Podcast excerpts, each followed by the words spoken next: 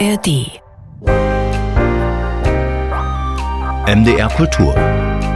Café. Mit Knut Elstermann, hallo und herzlich willkommen. Unser heutiger Gast hat es äh, geschafft, dass er zu einer Art Gütesiegel geworden ist. Denn er ist in so vielen deutschen Fernsehproduktionen, vor allem aber auch in Filmproduktionen zu sehen. Manchmal sind es nur kleine Rollen, die aber dann sehr präsent sind, äh, die dazugehören, die das gesamte Ensemble und die Geschichte stützen. Also ein Gütesiegel seit vielen Jahren. Er hat unglaublich viel schon gedreht. Man sagt so um die 120 Rollen. Ich weiß nicht, ob er es selber gezählt hat, können wir alles bereden. Jedenfalls ist er sehr präsent. Jetzt gerade in zwei wie ich finde, bemerkenswert schön außergewöhnlichen Serien. Kann man alle in der Mediathek natürlich sehen. Die zweite Welle wäre dann ZDF-Mediathek und Parlament, dritte Staffel in der zweiten Woche auch schon zu sehen. Das ist dann die ARD und ich freue mich sehr, dass er da ist. Noch dazu, wo er jetzt einen Roman geschrieben hat, der packend erzählt ist, der möglicherweise einiges von ihm selber auch preisgibt. Ich werde versuchen, im Verlauf dieser Sendung das herauszubekommen und grüße erstmal ganz herzlich Johann von Bülow. Schön, dass du da bist. Hallo. Hallo. Wir kennen uns auch wirklich schon sehr, sehr lange. Wenn man schon so viel arbeitet wie du, dann ist ganz klar, dass man mit dir in Berührung kommt, äh, dass man sich kennt, dass auch das vertraute Du hier sei uns erlaubt, Johann. Und erstmal eine Frage, gleich aus dem Roman. Weil da gibt's ja die Figur, die Hauptfigur, den Marc, der wird dann auch mal Schauspieler, hat ein Gespräch mit einer Frau, die auch ganz toll findet und die ein großes Problem mit ihrem Körper hat. Das ist auch sehr anrührend übrigens, äh, wie das geschildert wird. Und die sagt, ah, ich mag mich nicht so gerne ansehen lassen. Ich habe das nicht so gern. Bei jemand, der so wie du 100 20 Filme schon gemacht hat, Theater gespielt hat, übrigens auch in Leipzig, liegt die Vermutung nahe, dass deine Antwort eher die gewesen wäre, die Marc im Roman gibt, nämlich sagt, ja, ich mag das. Ich mag das, wenn mich Leute ansehen. Wie ist bei dir? Also wenn er so verkürzt formuliert, ich glaube, ich bin jetzt nicht Schauspieler geworden, um angesehen zu werden. Trotzdem liegt die Vermutung nicht ganz fern zu sagen, also wenn man so bescheuert ist und sich vor andere Leute hinstellt und sagt, na, wie findet ihr's? Da muss man schon aushalten, auch angeguckt zu werden. Aber ich glaube, man ist schlecht beraten, wenn der Hauptmotor ist, einfach nur angesehen, Schrägstrich äh, bewundert zu werden, dann funktioniert das nicht. Die, der schöne Satz, man erkennt die Absicht und ist verstimmt, äh, trifft auch dazu. Mhm. Aber dieses angesehen werden gehört ja zum Beruf dazu. Er ist auch ein Anfänger im Roman. Also klar, er macht das für sich selber erstmal klar. Was will ich eigentlich? Ich will gesehen werden, wahrgenommen werden. Und das kommt ja bei ihm, ich bleib jetzt nochmal beim Roman bei Roxy, mhm. äh, auch so aus der Kalten. Also es wird so zwei Drittel erzählt, das ist eine Freundschaftsgeschichte, kommen wir noch drauf, wirklich ein sehr lesenswerter Roman. Und dann plötzlich bewirbt er sich an der Schauspielschule. Und das wäre die Frage auch an dich jetzt. Du bist in München geboren, also da gibt es schon auch Parallelen, äh, kommst aus einer Familie, die jetzt, da kommen wir noch drauf, zwar sehr verzweigt ist, aber vielleicht das auch nicht so vorbereitet hat. War es bei dir auch so? Plötzlicher Entschluss, ich werde Schauspieler? Also bei mir selber ähm, war es so, dass ich äh, so eine Theater AG hatte, auf einem typischen westdeutschen, in meinem Fall Gymnasium, mit diesem klassischen Erich Kästner-mäßigen Lehrer, der äh, die überschießenden Energien einer pubertären Klasse in das Theater umgelenkt hat. Mhm. Ein großer Glücksfall in meinem Leben, der ist leider sehr früh gestorben. Michael Wettchen hieß der, ich bin dem bis heute unendlich dankbar. Der hat uns sozusagen angezündet. Und durch dieses Umfeld dieser Theater AG äh, haben die älteren Jahrgänge immer gesagt, äh, haben sich Einzelne an der Falkenberg-Schule beworben. Mhm. Und derjenige, der am weitesten gekommen ist, kam in die zweite Runde. Drei Runden gibt es.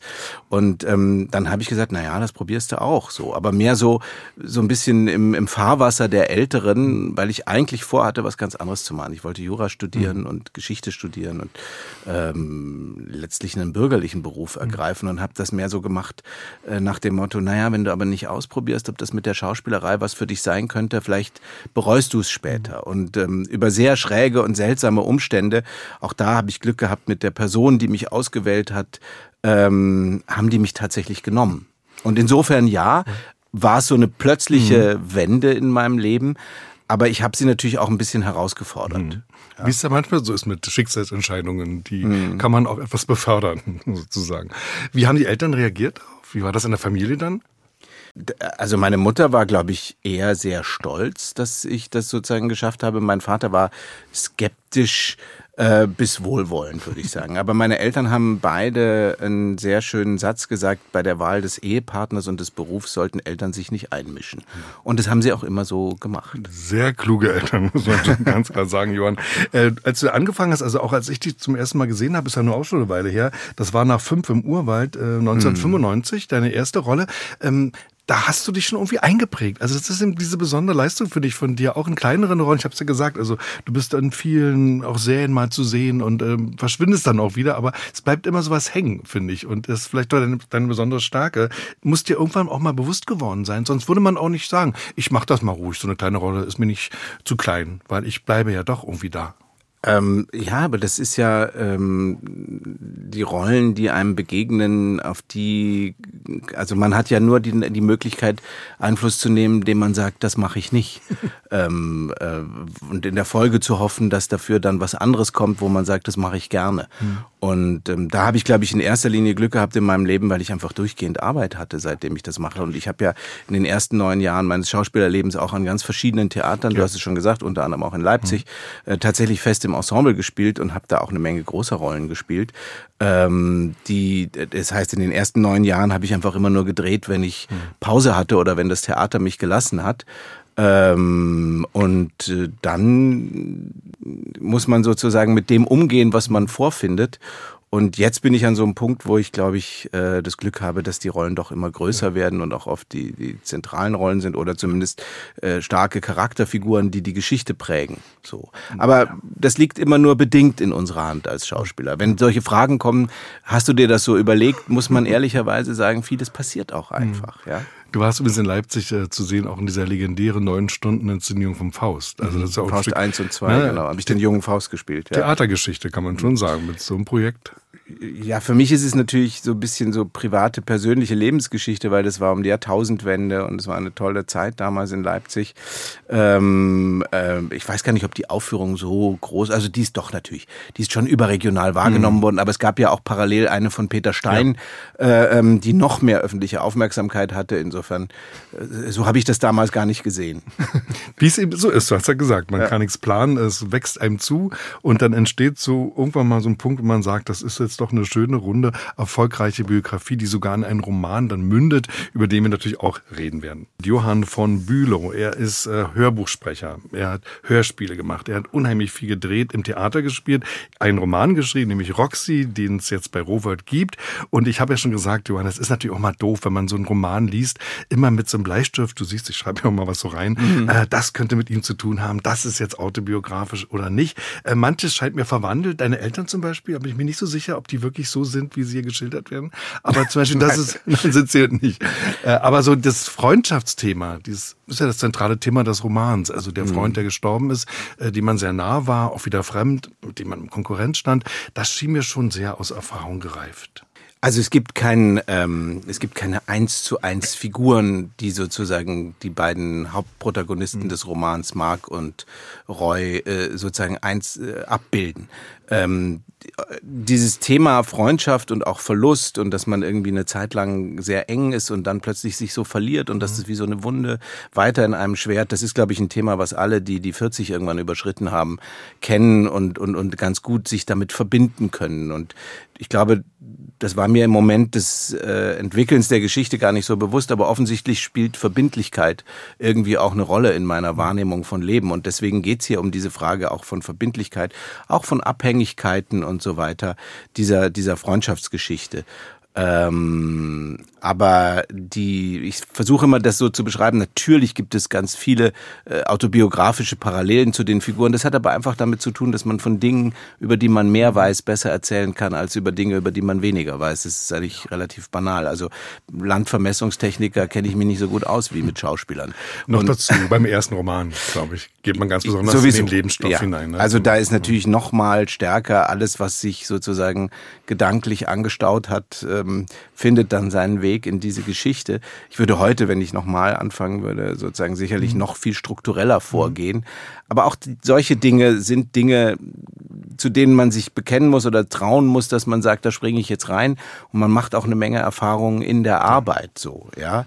Und ähm, die Welt, die dieser Roman abbildet, die kenne ich gut, mhm. aber das, was da drin passiert, habe ich mir ausgedacht. Und wenn es nicht vollkommen ausgedacht ist, habe ich es gut übertrieben. Also es gibt, ähm, eben du hast es schon gesagt, das große Thema von Verlust und Trauer. Also das kann man ja auch sagen, das ist ja der Ausgangspunkt. Der Roy ist mhm. gestorben, äh, jetzt ein erwachsener Mann und äh, Mark fährt jetzt hin zur Beerdigung und während der Fahrt gibt es immer so Rückblenden in diese Freundschaftsgeschichte, was ich schon sehr strukturiert finde übrigens. Mhm. So eine erzählerische Struktur, in der man folgen kann.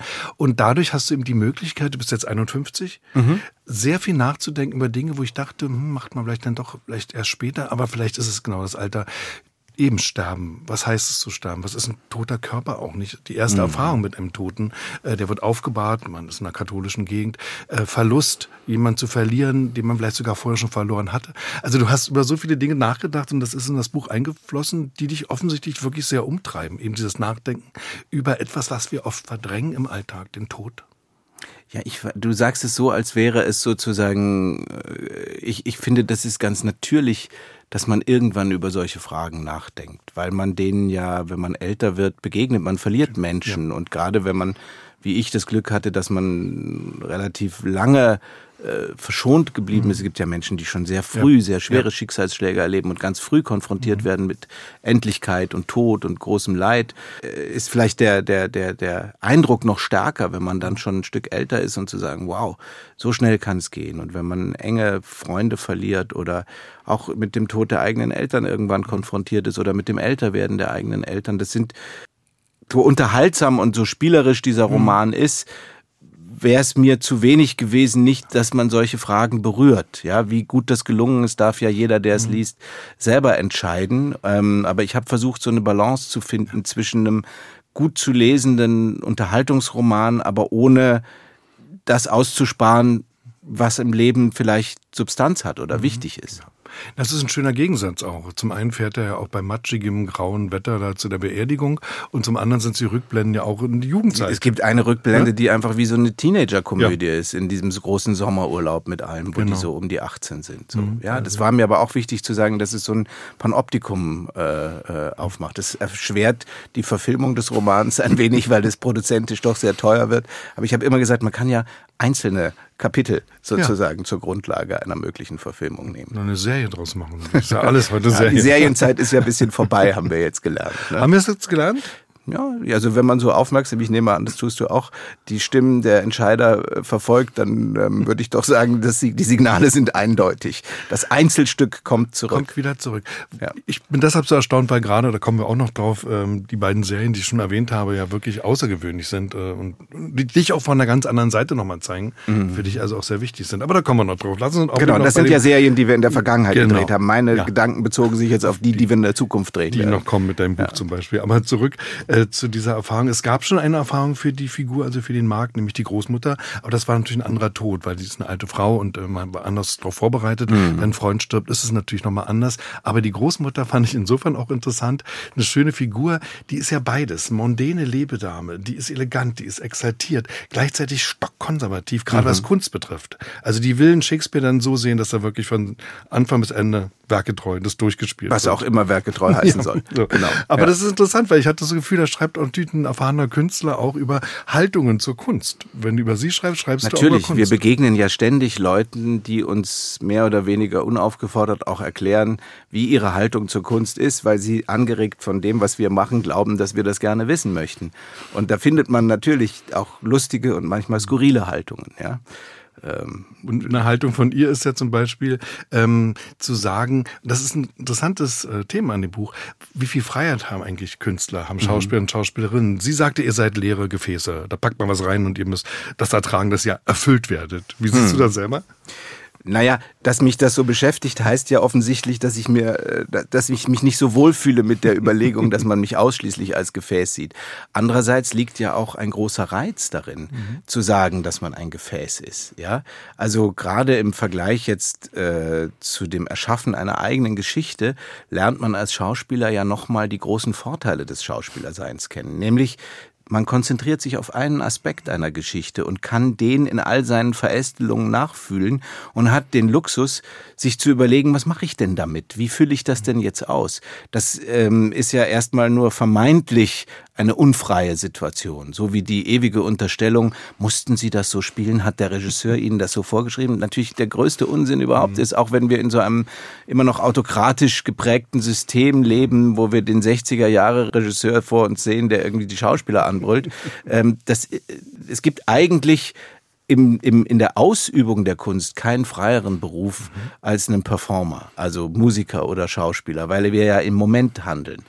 Schwieriger ist natürlich dann die Frage, wie viel Einfluss man darauf hat, zu welchen äh, Performances man dazu gebeten wird oder zu welchen nicht.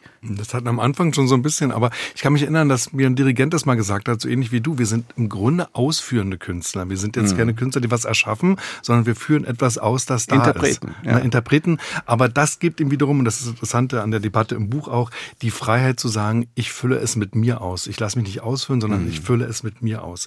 Und ich finde, das beschreibst du im Buch äh, sehr schön, sehr ironisch auch. Macht Spaß, dann mhm. auch dieser Dame zu folgen, die ja nicht ganz Unrecht hat. Die weiß ja schon ein bisschen was, finde ich, über Kunst. Ja, ja, es ist keine mhm. Karikatur. Und trotzdem ist es natürlich auch eine dankbare Figur, äh, äh, die dann auch wiederum ein Stück dieser äh, altmodischen, äh, seltsamen Oberschichtswelt repräsentiert, die ich eben auch gerne in dem Buch irgendwie mhm. präsentieren wollte. Mhm. Ja? Also die wird dann auch sehr lebendig. Das Roxy übrigens, muss man sagen, ist in München eine super tolle, angesagte Laden, in dem also man das, gar nicht reinkommt. Oder gibt es die überhaupt nicht? Nein, nein, das fragen. Roxy ist ein Überbegriff. Ich mhm. habe irgendwann äh, tatsächlich in einer sehr frühen Phase im Gespräch mit dem Verleger und dem Lektor, als wir darüber sprachen, als ich hatte so, ich hatte so einen Entwurf geschrieben von fünf Seiten, wo ich gesagt habe, und das und das wird da ungefähr passieren und viel 80er Jahre, viel München und so weiter. Und ähm, dann haben wir beim Mittagessen überlegt, wie das heißen könnte. Und tatsächlich in der vollkommen spontan habe ich gesagt, na ja, in den 80ern hieß doch jeder zweite Laden Roxy. Und äh, dann waren wir alle so begeistert von dieser Idee, weil wir gesagt haben, das ist wie so ein Überbegriff zu sehen, ja. Äh, man weiß ungefähr, mhm. worum es geht, wenn man das liest. Es gibt eine gewisse Deckung zwischen dem Titel und dem Inhalt. Und außerdem ist es griffig und gut. Und ich habe dann irgendwann im Verlauf des Schreibens des Romans mal so einen etwas äh, prätentiösen, längeren äh, Mehrworttitel mir ausgedacht und den an den Verlag geschickt. Da kam aber innerhalb von drei Minuten eine E-Mail zurück. Nein, nein, bitte beim alten Titel bleiben. Wir bleiben Roxy. Also ähm, es wird geschildert irgendwie schon, aber Sie sollten, wenn Sie jetzt nach München fahren, äh, auf den Spuren des Romans vielleicht nicht verzweifelt suchen. Es gibt doch? ein Roxy auf der Leopoldstraße, ah, ja. aber das ist nicht das, was ich meine. Okay. Ja, das gibt ein, das Roxy, was ich meine, ist eine Mischung aus mhm. Parkcafé P1 und anderen Institutionen des Münchner Nachtlebens, von denen entweder die Orte nicht mehr existieren oder das, was davon übrig ist, nicht mehr das gleiche ist wie damals. Mhm. Also wir lassen die Finger davon, halten uns an die Erfindung, genau. an den Roman. Es gibt eigentlich fast nichts, wo du nicht zu sehen warst. Also auch Serien zum Beispiel, wo du immer wieder äh, zu sehen bist. Aber jetzt im Augenblick, und das finde ich wirklich äh, bemerkenswert, in zwei so unterschiedlichen Produktionen. Das ist einmal Parlament, da hast du in der zweiten Staffel, glaube ich, angefangen. Mhm. Ne? Und jetzt ist die dritte gerade da. Lass uns gleich erstmal dabei bleiben, weil das ist nur etwas, das vielleicht auch mit deinem Leben zu tun hat. Äh, es spielt in Straßburg, es ist eine sehr internationale Serie, Deutsch, Französisch, Belgisch. Mhm. Ähm, Florian Lukas ist dabei, Christiane Paul, ähm, Martin Brambach, also von der deutschen Seite. Und das spielt eben alles äh, in dieser EU-Welt. Äh, du sprichst ganz gut Französisch, glaube ich. War das mhm. sogar eine Bedingung oder? Ich glaube, es war, ich hatte ein Casting gemacht für eine Amazon-Serie, von der ich gar nicht weiß, ob die jemals gemacht worden ist. Ich habe die Rolle nicht bekommen. Und der französische Caster hat wahrscheinlich bei der Frage, wir brauchen einen Deutschen, der für halbwegs Französisch kann, gesagt, da hatte ich gerade einen. Also auch da, äh, mhm. manchmal ergeben sich die ja. Dinge. Ja. Und dann sieht man eben äh, diese Welt von innen unglaublich bürokratisch, eitel, äh, international schon mit vielen auch Vorurteilen natürlich behaftet. Die Deutschen sind so, die Franzosen so, die Italiener sind so. Und trotzdem, und darum mag ich diese Serie so, hat man nicht das Gefühl, das sind jetzt Europa-Hasser oder so. Also alle, die da beteiligt sind, mag, mögen das eigentlich. Nein, es ist, ich glaube, erstens ist das, ähm, äh, äh, es ist eine unglaublich proeuropäische Serie. Es ist das Gegenteil vom populistischen EU-Bashing.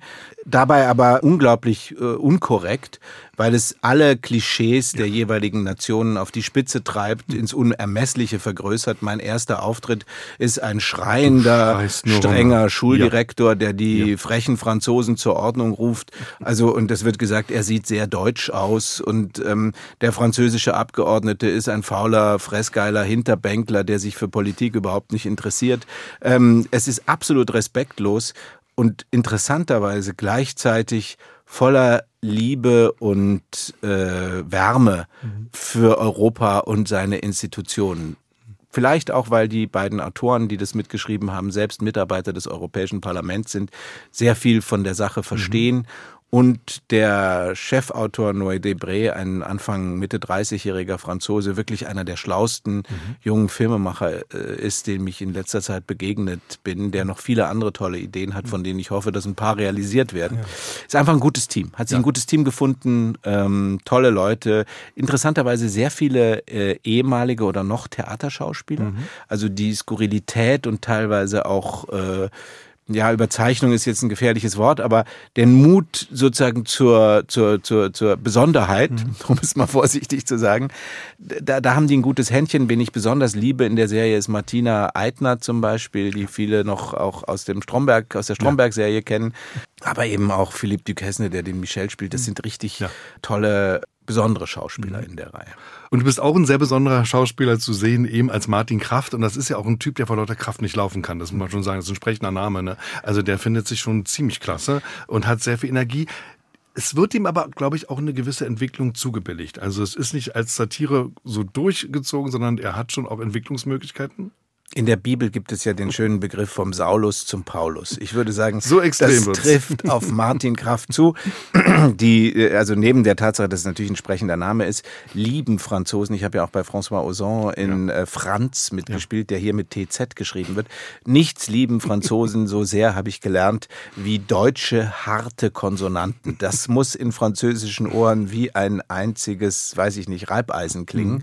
Ähm, wir, wir sind in deren Ohren alles und ähm,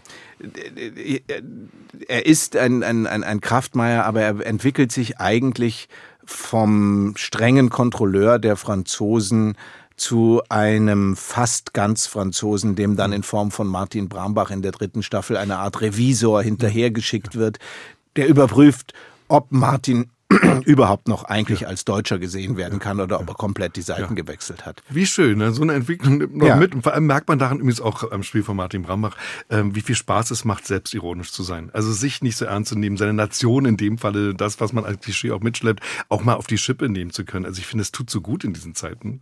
Total. Damit. Und ähm, neulich hat mich das, ich habe ein paar Interviews jetzt noch zu der Serie mhm. gegeben, äh, jemand gefragt, ob ich sozusagen Schwierigkeiten damit hätte, wie die Deutschen da dargestellt werden. Im Gegenteil. Also ich finde, die große, große Qualität dieser Serie ist die Respektlosigkeit im Umgang mit sich selbst, ja, aller Nationen. Ja, ja, ähm, Und ähm, wir haben einen wirklich äh, hinterhältigen italienischen Lobbyisten, eine wahnsinnig großartige britische Komikerin Liz Kingsman, ja, die Rose, die Freundin der Hauptfigur mhm. Sammy spielt. Wir haben ein wirklich tolles internationales Ensemble mhm. da drin. Keiner scheut sich da Witze über seine ja. eigene Nation zu machen. Super, es macht Riesenspaß und ich empfehle unbedingt, die Originalfassung zu sehen mit Untertiteln, ja. damit dieses Sprachgemisch auch noch zur Wirkung das kommt. Das ist ne? einfach, auch selbst ja. wenn man kein Französisch spricht, äh, machen sich die Mühe, gucken sich das im Original an, die Untertitel helfen das macht einen großen Unterschied.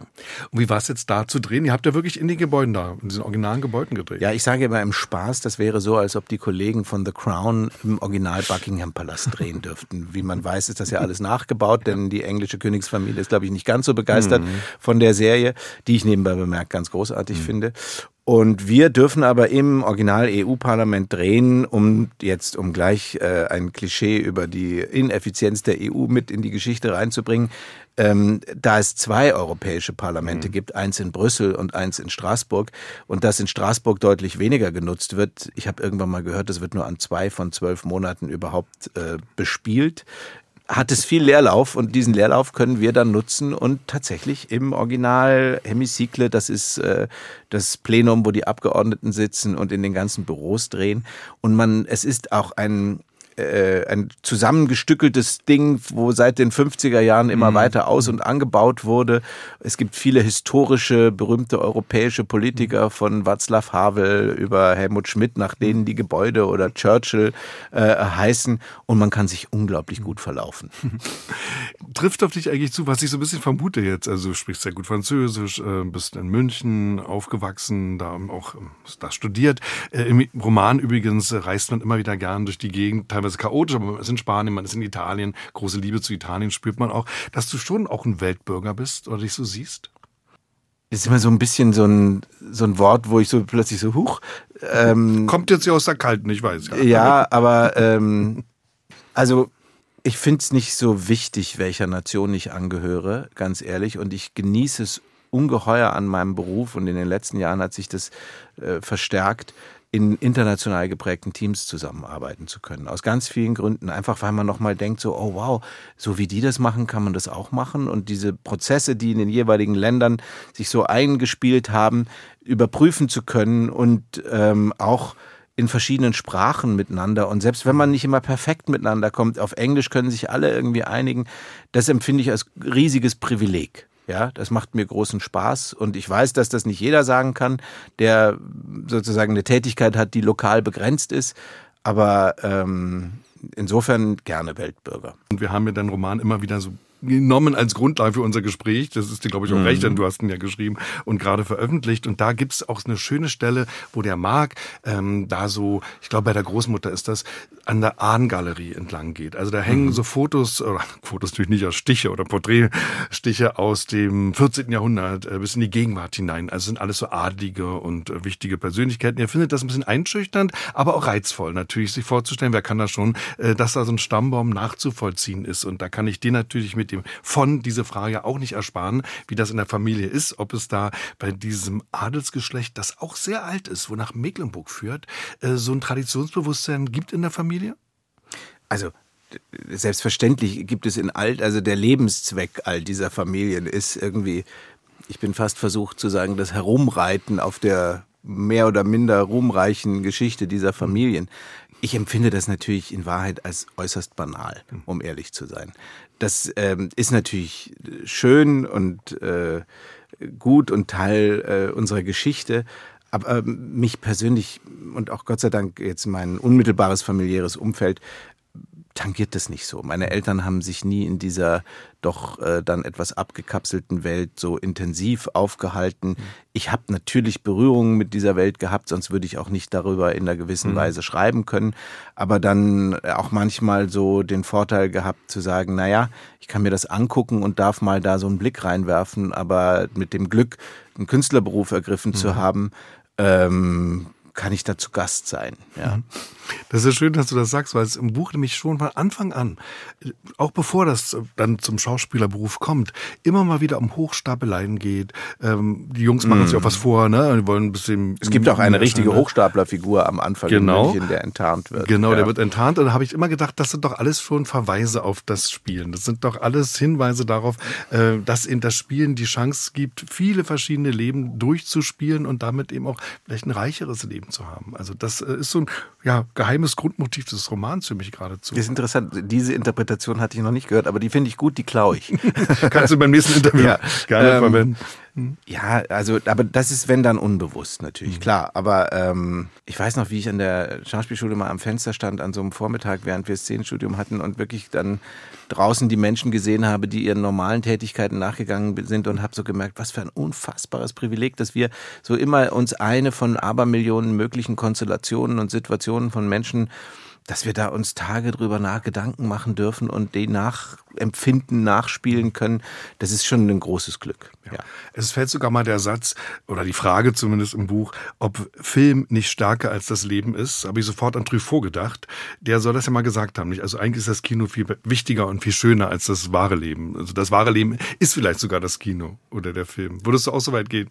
Natürlich. Also das ist ja auch die Sehnsucht, die wir haben ähm, das, warum sollen wir uns denn Geschichten angucken, wenn die alle nicht schöner wären als unser Leben? Dann, mm, also das, die Geschichtenerzähler äh, müssen dafür sorgen, dass die Leute sich wiedererkennen in dem, was sie erzählen, aber möglichst dann in einer besseren Form oder in einer interessanteren oder schlimmeren oder traurigeren, aber zumindest größer als das echte Leben.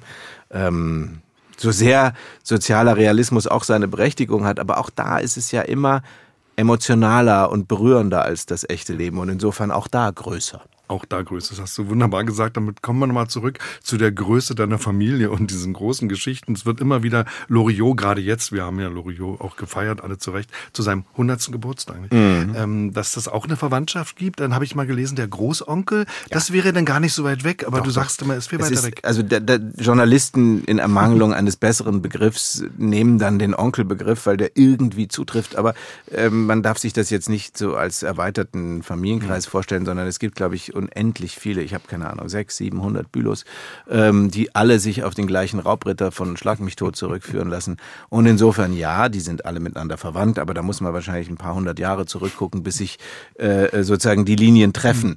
Ähm, und so ist das bei Loriot und mir auch. Auf der anderen Seite verstehe ich natürlich die Frage, wenn da einer im Fernsehen rumläuft, der vom Bülow heißt, dass die Leute sagen, warte mal, da gab es doch schon mal einen. Aber jeder weiß, Loriot ist äh, unerreichbar ja. und insofern, äh, ja, aber du bist ihm begegnet mal, also so als ja, ja, Verwandten. Ich habe hab sogar mit sein, ich bin ihm ein paar Mal begegnet ah, ja. mit großem Respekt und er hat auch ein paar Mal spät, als er alt war, angerufen, wenn er was im Fernsehen gesehen mhm. hat, was ihm gut gefallen hat. Das war natürlich besonders schön und äh, herzlich und er hat auch immer, äh, ich habe noch einen zweiten Namen, Albrecht, Johann mhm. Albrecht und ähm, die, sein Bruder, der äh, im Zweiten Weltkrieg gefallen ist, hieß so. Und deswegen hat er, glaube ich, immer so auf besondere Weise mhm äh, äh, das hat er mir mal in einem Brief geschrieben. Das fand ich sehr schön. Und so gab es Berührungen, aber respektvolle mhm. Berührungen des älteren, berühmten Mannes mit dem unbekannten jungen Künstler. Mhm. So. Und jetzt habe ich aber ein Programm, äh, der ganz offene Brief. Das sind frühe Loriot-Kolumnen. Das habe ich 2014 mit Susanne Bülow, seiner mhm. Tochter, die ich hier in Berlin kennengelernt habe. Die hat mir das in die Hände gegeben. Das sind so Kolumnen aus der Quick, einer mhm. Zeitschrift, die in der Bundesrepublik in den 50er mhm. bis frühen 60er Jahren mhm. sehr erfolgreich erschienen ist, in denen er so Alltagsbeobachtungen mit kleinen Karikaturen versehen äh, geschrieben hat, so kleine satirische Miniaturen, die sehr gute Hinweise auf sein späteres Sketchwerk geben. Mhm.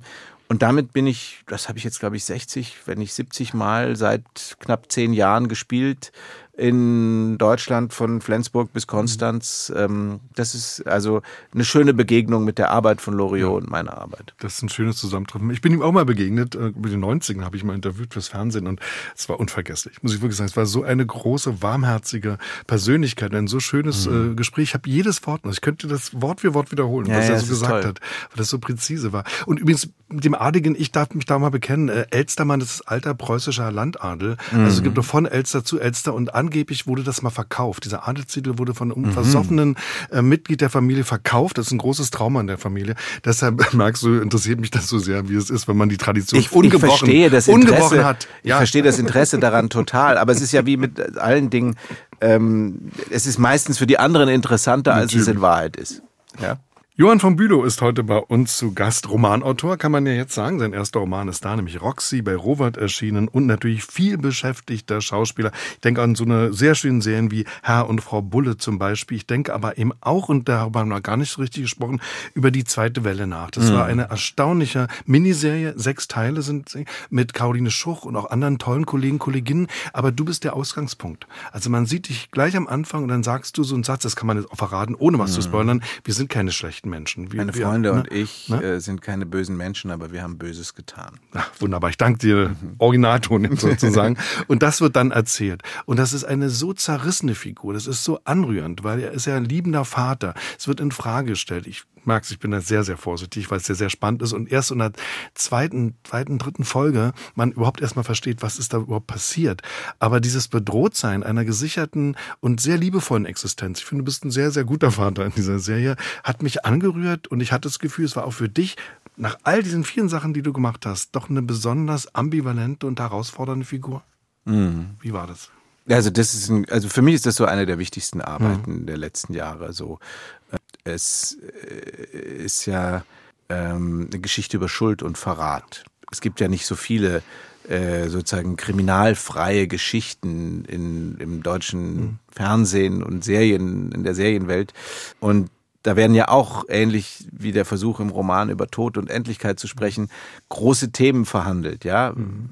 Schuld auf sich laden, ohne da jetzt, man darf eben nicht zu viel spoilern, aber es geht um eine Gruppe von Freunden, die 2004 äh, in Thailand Urlaub machen und der Tsunami passiert und diese, es gibt Verletzte und auch Tote und die Folgen dieser Reise werden sozusagen 16 Jahre später äh, hier in Deutschland, wo dann die Leute inzwischen als äh, in dem Alter, in dem ich mhm. jetzt bin, leben, wieder aufgerollt und äh, Caroline Schuch kommt als eine Art Rächerin aus der Vergangenheit in diese Freundesgruppe und ähm, wirft deren Leben über den Haufen. Und alle sind gezwungen, sich Fragen zu stellen, die sie lange Zeit verdrängt haben. Und natürlich auch die Frage, ob sie denn die guten Menschen sind, die sie geglaubt haben, dass sie es seien. Ob das, was sie für das Richtige hielten, denn auch das Richtige war, was sie getan haben. Und das ist ungeheuer spannend, ja. ungeheuer dicht geschrieben, mit einem sensationellen Cast. Ähm, übrigens, auch da, ich war der Letzte, der zu diesem Cast dazukam. Es ist die wichtig ich weiß nicht, es ist ein Ensemblefilm, ich weiß, es ist erzählerisch eine, eine sehr wichtige ja, Figur, ja. so würde ich es sagen. Mhm. Aber ansonsten ist es wirklich ein klassischer Ensemblefilm. Irgendwie ist diese Rolle dann, die hat auf mich gewartet oder so, keine Ahnung.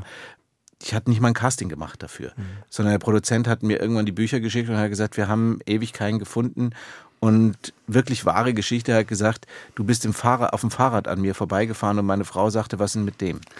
wirklich, ja. wirklich wahr. Und ähm, also auch das zur Frage, wie plant man mhm. seine Karriere? Man kann nur Dinge nicht tun und hoffen, dass andere Dinge zu einem kommen. So.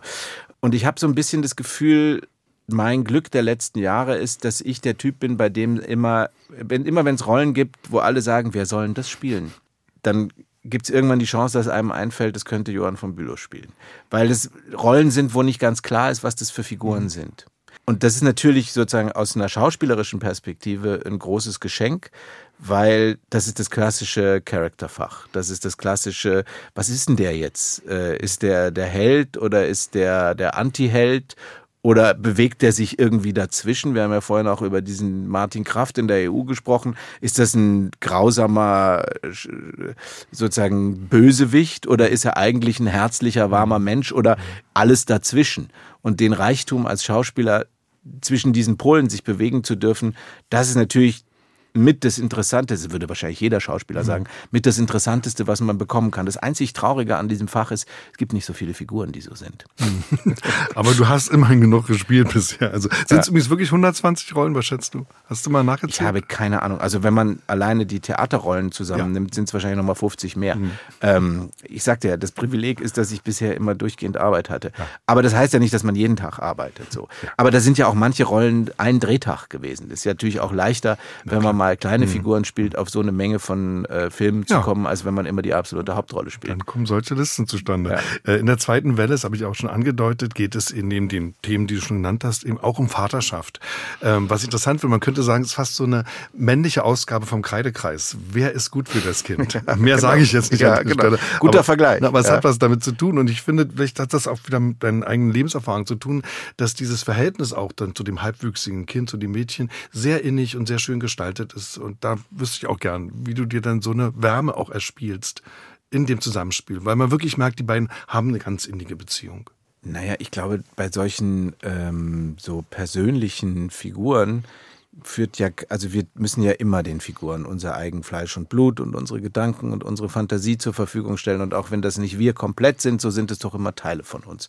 Und ähm, das ist zum Beispiel eine Figur, die ich noch mehr als die meisten anderen Figuren in meiner Karriere einfach an mich rangeholt habe. Also ich habe einfach mir vorgestellt, wie würdest du handeln, wenn du dieser Mensch wärst? Mhm. Und eben, das, auch das ist ja keine Besonderheit, aber kein Mensch, der Böses tut, hält sich für böse.